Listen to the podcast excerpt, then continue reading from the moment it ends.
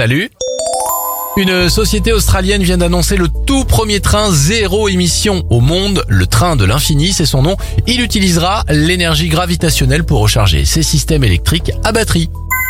La start-up française Purnat lance un filtre innovant pour purifier l'air de manière plus durable et performante.